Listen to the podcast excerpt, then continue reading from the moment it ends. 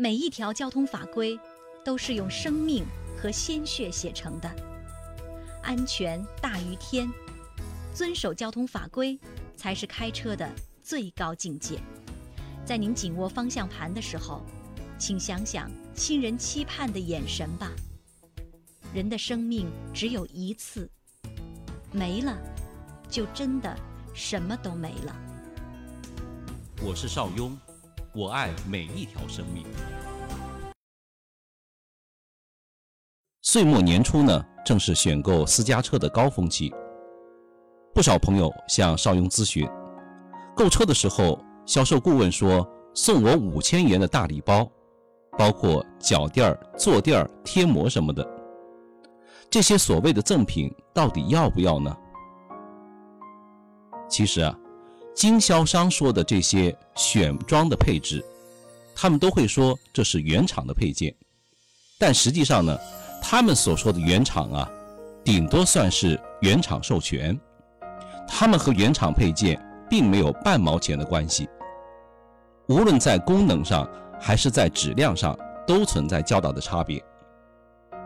所以呢，您呢最好跟销售顾问说，不要礼包，您直接少点钱来的实在。那么，借着这个话题啊，邵雍今天就来说说汽车脚垫这件事儿。第一个问题，脚垫有什么用呢？脚垫是一种实用性相当强的汽车用品，能够有效防水、防尘、防滑，可以提高驾驶员的舒适性。尤其是长时间开车，驾驶员的脚部容易疲劳、酸胀、肿痛，脚垫能够起到缓冲作用，缓解不适。但是，脚垫看似不起眼，其实在汽车生活中会起着关乎生命的作用，因为它最接近油门、刹车、离合踏板的位置。如果选择不够合理的话，就很有可能影响到刹车的效能，从而影响到您的安全。几年前，在美国有个著名的丰田刹车门，很多朋友都听说过吧？美国一辆凯美瑞行驶中突然失控加速，驾驶员刹车无效，造成四人死亡。调查认定是脚垫卡在刹车踏板上，所以也叫脚垫门。所以说，脚垫虽小，关系生命。第二个问题，既然脚垫这么重要，那么怎么选呢？首先要与车型相匹配，不同车型驾座下面地板的形状不同，尺寸规格也不一样，过大或过小会导致脚垫发生移位，所以最好把车开到市场，选择专车专用型的脚垫。有的朋友可能会问，能不能网购？咱淘宝？其实网购的整体质量明显要低于实体店销售的质量，何况现在的三无产品太多，有的脚垫上标签都没有，出了事儿您找谁去啊？因此建议大家到实体店购买。安装铺设可以由师傅们代劳。其次要选择环保材质，皮革、亚麻、PVC 材质的环保性能会相对安全。如果您实在拿不准，就选择味道比较小的脚垫喽。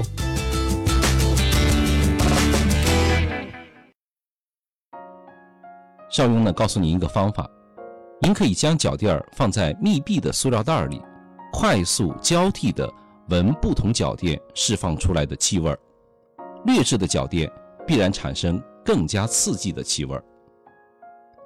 之前呢，质量监督部门有个调查，脚垫挥发性有机化合物含量的测试结果显示啊，甲醛、乙醛两项挥发物超标严重，平均呢超过了十二点三倍，最高的一组超过限值一百二十七点三倍，而且某德国的著名品牌也同样中招，所以啊，脚垫价格的高低真不是决定因素。高价位的产品呢，同样也让人不省心。最后呢，要及时更换已经变形的脚垫。使用一定年限的脚垫，一般都会出现变形的现象，例如四脚翘起等等，很容易卡住油门刹车。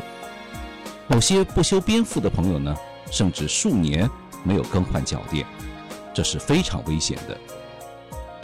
使用一段时间以后呢，我们要查看脚垫是否已经变形。变形的话呢，应该马上进行更换，而且也不能铺设多层的脚垫，因为上层的脚垫无法固定，这会导致脚垫移位，意外发生的几率呢大大的提升，也是很危险的。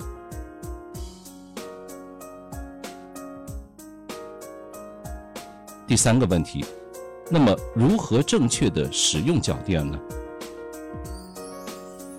一、定期检查，确保固定牢靠。现在的车都已经配备了固定栓，安装的时候可以用固定栓将脚垫固定即可。那些老型车没有固定栓的朋友们，可以选择固定粘胶，确保脚垫不会移位。二、新买回来的脚垫建议不要马上使用，可以在阳光下晾晒一段时间，加快有机物的挥发。平时天气好的时候，也可以拿出来晒一晒，保持脚垫的干燥。三、早上开车上路前，最好打开车窗通风散气，行驶一段路程后您再关上，这样就可以改善车里的空气质量，保证您的安全。最后啊，邵雍要说的是，脚垫呢也经常扮演杀手的角色。选择一款安全舒适的脚垫，事关您的生命安全。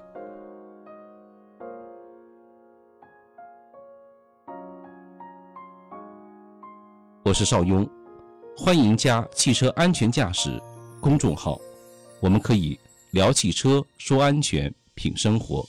我们下次见。